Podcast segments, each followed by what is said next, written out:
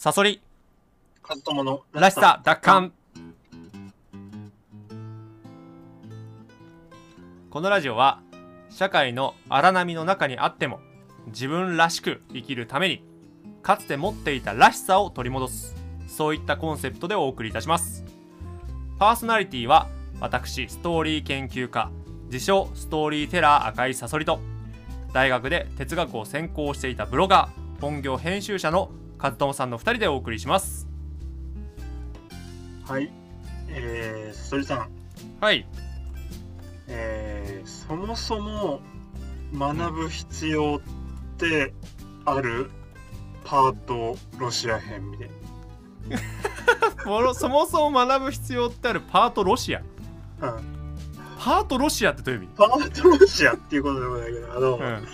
あのまあこのラジオのテーマで学ぶ意義とか教育とかっていうのって結構根幹にあるテーマじゃないですか。うんそうだね。うん。うん。でそれに関連してってわけじゃないんですけどえっとね、うん。この前友達にある、えっと YouTube 動画を、えっと教えてもらったんであの紹介されて。うん。でそれ見たらえっとねロシアに、今だからウクライナ紛争があってさうん。あのロシアってかなり経済的にもやばい状況が続いていてさ。うん。でその実際にそのロシアに住むそのインテリじゃなくて農民の人たちっていうのはどう思ってるのかっていうのをうん。直撃インタビューした動画が上がってんだよねああなるほどね。うんうんうん。それは、えー、とヨーロッパのインテリ学生がロシア語を話せるインテリ学生がうん。ロシアに潜入してそれで政治家とかロシアの大学生とかにインタビューじゃなくて農民とかうん。あのど田舎に住む人たちにあのこの戦争って誰が悪いと思いますかとかうんうんうんプーチンってどう思いますかとかうん。あなたにとって嫌いな国はどこですかみたいなことを聞くんだようんうんうんっていうと結論から言うとみんな無学なんですよ。うんはい。その農民たちって。うーん。なるほど。で例えばこの戦争でロシアは正しいと思いますかみたいなすごいいやらしい質問をするんだけどうん。そしたらいやもちろんだロシアが正しいうん。でウクライナが悪いやつだとか、うんうん NATO が悪いとか。うん。言ってで嫌いな国はありますか？それはポーランドだうん。なんか隣の国だとか。うんうん奴らは我々をいじめてるみたいな感じで、まあ、いわゆるそのプーチンとかがテレビで言ったまんま、そのうんはい。国民に演説したまんまを受け売りで喋ってるんですよね。ね。結論としてその、えー、とインタビューあインタビュアーインタビュー？インタビューする人？うん。があのこれだからバカは良くないよねとかは言わないんだけどでも編集でもそうなっちゃってるんですね、ああなるほどね。だからその動画自体はかなり、うん、僕にとっては不快な動画だったんだけど、うんうんそのロシアの国民をバカにしてあいつらは無学でうん。うんあのプーチンの言われたまんまを信じている、うん。うん、それは良くないよね。これだからロシアでは革命っていうのは起こんないよねみたいなこと。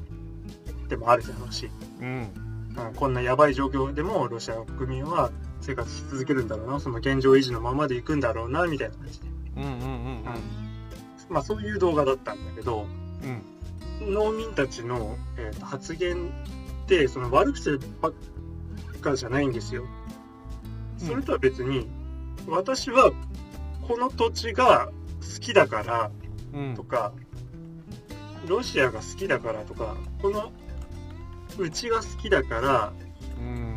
例えば、あのこの国を出てけって言われたら絶対嫌だし死ぬまでここに居続けるだろうとか、経済的にどん底になっても私はこの家が好きだからここに居続けるだろう。みたいなことをみんな言うんだよ、うんうんうんうん。それをバカにする権利は俺らにはない。ちょっと思ったんだよねその漠然とうん確かに。でインテリっていうのはそういったその農民の素朴な思考回路うん。をか上から目線で啓蒙しなきゃいけないんだとかさ、うん。あの政治学を勉強しなきゃいけなくてうんうん国際情勢を客観的に分析する必要があるんだみたいなこと言うかもしれないけどうんうん。でも国をそういうふうにごちゃごちゃにしてるのってそういった百姓じゃなくてうん。インテリじゃないですか。うん。うんって思うんですよ。その結局農民って良くも悪くも人畜無害っていうかうん彼らはこの生まれた場所っていうのを素朴に信仰していて素朴に愛している。うん。それ以上でもそれ以下でもないのをなんか上からそんなお前らもっと勉強しろっていう必要ってあんのかなっていうのを素朴に感じたちょっとなる揺らいだほどね動画なんですね。確かに確かまあ、そういうことかな。になるほどなどう？こいやそうだよねいくいやまあうんとね俺はそのやっぱりその和友さんが言うインテリっていうのがうん。俺は俺で言うず人生通信簿4の人なのようん。うん ちょくちょく話に出るやつですね。そうなんか要はチャトル？えっ、と、きっとうまくいくの。そうそうそうそうなんか本当人生通信簿うん。通信簿ってやっぱりうん。当たり前だが5が良くて、うん。で4321と低くなっていくんだけどもうん。それをこう人生っていうものに当てはめた時にうん。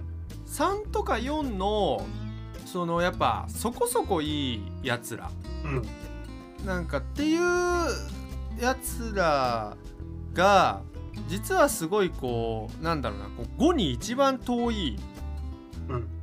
うん、と思ってて34ぐらいから5に行けないんだよねあの直接で1回34ぐらいでまあある程度こうとどまったその生き方っていうものをもう本当に根本から見直して全部捨てて1回1とか2とかに落ちちゃって。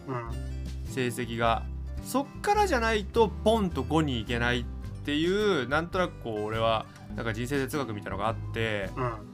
そうまさになんかさ本当にそういう感じだよねそのっていうのもやっぱりこの農民みたいなうん。感じ？うん。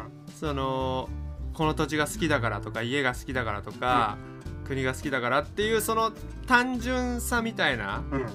ところっていうのは5にさあのバーンとなんかいける可能性っていうのが俺はあるんだけど、うん。でも同時にその最初の学ぶ必要学ぶって必要があるのかっていう問いうん。について言えばやっぱり学んだ上でうん。最終的に単純な結論にたどり着くっていうのがうんなんか俺は5だと思うんだよねなんかまあ、うんそうだから学ばないってうん。いうのはなんか選択肢がなくてね単純にね、うん。うん、だからこうめちゃめちゃ選択肢があるんだけどそうなんか最終的に同じ結論に達するのとやっぱ往復してるってことじゃんねそれね、うん。一周回ってるっていうかね。うん。そうそう一旦こうやっぱり悩む時期とかがあるっていうかね、うん。うん、知らないとやっぱ学ぶいや悩めないもんねうん。選択肢を知らないとうん。そう選択肢が多いから悩むわけで、うん。うん、だけど結局はだから選択肢をバーッと多くして多くして多くしてで選択肢をバーッとす今度はまた狭めてみたいな、一見無意味なことをするっていうのがなんかこう人生を豊かにするよねって思うよね。うん、そうだね。そう。で、な、なんで俺がこういうことを考えたのかっていうところで、その、なんでそういうインテリアの件をっていうのがあったかっていうと、僕はどっちつかずなんですよ。その、もともと出身が田舎、まあ福島なんだけどさ、で、百姓農民の気持ちっていうのもそれなりに分かるつもりなんですね。うん。うん、その周りを見て、このうなんか全くその政治とか興味ないけど社会がそうなそうなんじゃないぐらいな程度にしか思ってないけどでもうん。素朴な実感として今その足元にあるこの土地が好きだっていう感覚とか。うんうん。うん。が一方でわかる。けども他方でそういう選択肢をもっと我々は客観的に分析してやんないととんでもない間違いになってしまいますよっていうところにも何年もいてさ。今もって、うん、だからどっちもわかるんですよ。うん。ただそれをその片っぽが俺らの方が正しいからお前らはもっと学べとかもしくはうんこれはないと思うんだけど農民側があのお前らぐだぐだ言ってないで畑耕せみたいな。うん。って言われるとちょっと反発しちゃいたくなるのかなちょっと。ん？って。うんそうだよね。確かにな。まあねあのー単純にねその農民はその時間ないからねそんな勉強する、うん、時間もその学校もないだろうし、そうなのかな,、ないや俺はさ、そのまあかなり話ずれちゃうけど、あの農業農業の農耕農業の時代ってめっちゃ長いじゃん。じあのに人類人類史でね、うん。そう。で工業化の時代って超最近じゃん多分。産業革命以降、うんうん工業化の時代の人間の方があの時間ないと思うよまあまあまあまあその農業って実は日が出てから落ちるまでだもんねそれもそうだしその時期によるわけよ忙しいってのが、うんまず種を植えるとか苗を植える時はめちゃめちゃ忙しいけどそっからメンテナンス期間に入るわけじゃん、うん虫を取ったりとか雨が降ったらちょっとこう水をこう出したりとか、なんかちょっとこうとにかく守ってく作業になってくっていうかさ、でもちろん収穫の時とかはまた忙しくなるけどそういう働き方って時間だけはめっちゃあると思うんだよ。ねうん。うんだなんかそんな勉強する時間がないとも思えないしやっぱり工業化の時代うん。の方が時間がない、時間ないし俺ねあのこの週5週週5の8時間ってあるじゃんなんか。労働。基本うんうんテンプレ、うんじゃん週58時間、1日8時間、これって俺もうね絶妙だと思うんだよね。絶妙。うん。週5の8時間って、あのその仕事しか考えられなくなるギリギリっていうか、うん。そのこれ以上働かせちゃうと壊れちゃうわけよ。とかね、うん。そのどうしてもなんかこう肉体的にずーっと持続可能じゃない。ずっと働かせられない、うん。それでそのそのその感じで、うん。うん。だけれどもこれ以下にしちゃうと遊びができちゃう、うん。うん、だ最大効率なんだと思うんだよね。週5の8時間って。うん。いや俺これね多分だからなんで週5の8時間になってるかっていうことを考えたらもうめちゃくちゃやらせてやらせてだけどぎ肉体が壊れないギリギリ精神が壊れないギリギリ。そうそうそう。そういうあの線をついてるんだと思うんだけど、うん、だから今の人たちの方があの全然時間ないと思う。あのなんか時間こそ貴重なのにって思うよねやっぱり。まあまあまあまあまあそうそうか。まあそう。そうだね。だからまああの農民がそうだから勉強は時間はめっちゃあると思うしむしろ今の時代、に勉強とかをしたいってなったら農業とかいいんじゃないと思うけど、うん、逆にねそのすごいこう研究とかできると思うよね。あー。うん。まあちょっと結論がないんだけど。うん、うん。うんまあ、でもさちょっとなんかあれだねその自分がえカツトンさんが、そう中途半端だと思うんだね自分を。中途半端っても言えるしどっちも気持ちはわかるっても言えるし、あー確かにその、ね例えばあんまさそれさんってピンときてないかもしんないじゃん。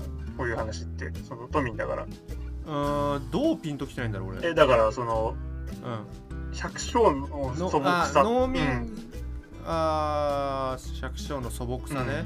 みたいうんうんうん。うんうんうんほんピンときてないかも。ね新聞も読まないだろうし、うんうん本当に素朴なんですよ。そのごめん僕のイメージする百姓っていうのもすごいテンプレの百姓なんだけどさ、うん。うんでだからこそ何かこう深い信仰も持ってるんだけどね、うん。でドストエフスキーってちょっとはあ話広がるんだけどさ。ドストエフスキーの問題意識っていうのはまさに今言った話につながるんですね。っていうのはうん。あのあの人っていうのは近代的な自我っていうのの脆さを後期に描いてるんですよ。近代的な自我のものさね。うん。うんうんで、えーと罪と罰悪霊カラマゾフの兄弟ってあるんだけど、うん。あの晩年にね、まあ、うん。他にちょっと白痴とか未成年とかもあるんだけどそういうののうん。中で、もう本当に理性的な人間っていうのを描くんだよね。もう論理的にもうめちゃくちゃ頭良くて。うん。で、例えばカカラマーズフだったら、ささそりさん覚えてるかわかんないけど、あの次男のイワン、はいはいはいはいうんあの罪と罰だったらラストコールニコフって人だし、えっ、と、もう一人な、うん名前忘れたな。なんかいたんだけど、とか、そういうふうにすごい論理的に考えられる優秀なインテリの学生っていうのがいいんだけど、彼らはうん。論理を突き詰めると結局なんだか分かんなくなって発狂しちゃうんだよね。でその論理、うん。人間の理性の脆さ自我自我っていうものを確立しようとすればするほどなんだか分かんなくなって気が狂っちゃうっていうのを片っぽで描いて片っぽでえーっとカラマーゾフだったらアリョーシャアレクセイ。がロシアの大地に起訴したりとかあの、うんうん土着の信仰の方にどんどん向いていくんですよね。で、その、ロシアっていう、その、まあその、また、だ大地への信仰っていうものこそが、その、近代の中でこう不安にさ、さらされている人々を、えー救う一つの手がかりなんじゃないかっていうのが、ドストエフスキーの晩年の、まあ、一つの過程、答えだったんだよね。うんでなんかそっちの部分その大地への信仰とか素朴な信仰っていう方をあの僕らっていうのは結構軽視しがちなんですよねあのそれはバカだっていうことで、非科学的だとか論理的じゃないとかもっと勉強しなきゃいけないっていうふうに思いがちなんだけどむしろなんかそっちをもう少し大事にしてもいいんじゃないかなっては思うよね。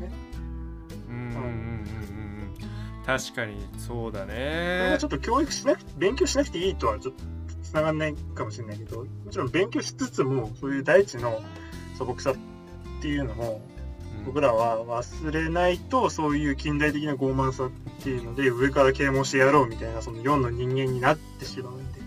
確かに確かに。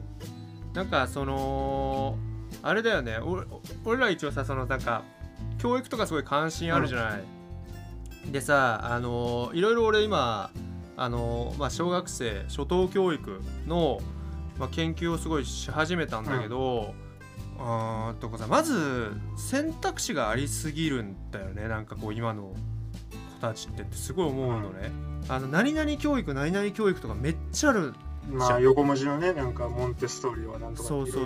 そうそうそうそうそう。でさなんかこうなんだろう。うちの、まあ、塾だったらこうこうこういう風に教えるとか、めっちゃいっぱいあるんだけどでいっぱいあるし OECD のさなんか2030年2000エデュケーション2030みたいな、もうめちゃくちゃ骨太の方針みたいのがあるのよ。その世界世界でこういった人たちを育てましょうみたいな、うん、その先進国の。でそれに伴って一応日本の教育とかも、まあ、決めててだから SDGs とかさ急に出てきたじゃんピュンってなんか、うん、でもまさに SDGs なんて OECD エデュケーション2030の中に含まれてる。その要はこれからの人材としてそう今までは自分を高めていけばよかったんだけどそう自分のだその合成の誤謬だよね、うん。その自分の合理性っていうのを突き詰めちゃった結果、集団ではこんなにくなっちゃう。なっちゃったからそうそうそうそう。集団でその地球規模のまあ持続可能性がない社会になっちゃったから集団で集団自分の快感とかなんか幸福とかよりも集団でみんなで幸福になるっていうことを是とする人を育てましょうみたいな感じなのよ。うん、なんか、まあ、そういうような方針があるっていうことなんだけどそうだからなんかこうさ合理性っていうのをすごくその OECD にエデュケーション2030ではめちゃめちゃまあ否定ってことじゃないけど、うん、なんかそれじゃあまずいよねっていう。だって合理的じゃないじゃん。なんかこう自分の幸福よりもさその集団の幸福そうだね、うん。とか社会そう社会の幸福とか地球の幸福とかを考えましょうっていうのってすげえ合理的じゃないん。だけどもね。それを選び得る、そうそうそう。でさそのそれに基づいてもちろんいろんな学童保育とかもあのー設計するんだけど教育方針を。その教育方針がさめちゃめちゃ合理的ななんか教育方針というか なんかすごいね俺多分矛盾を感じるっていうかうん。なん理念かと実態が合ってないのそうそうそうそう。変になってるよなと思うんだよね。だからこそちょっと、うん、今興味も持ってんだけど、だからさそのまあ今の話はちょっと置いといてその和友さんのさなんか中途半端っていうのはさ逆に中庸とも言えるよね。まあそうとも言えるよ、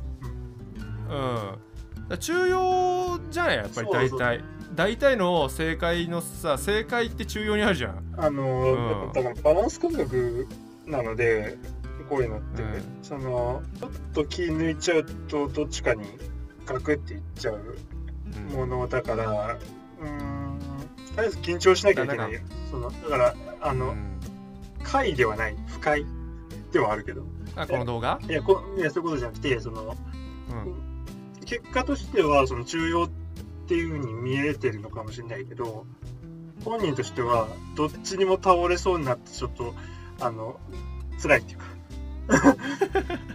なるほどね。そう立ち位置は中庸の場所なんだけど、すごい圧迫されてそこに立たされてそうだみたいなからどっちもわかるから そう。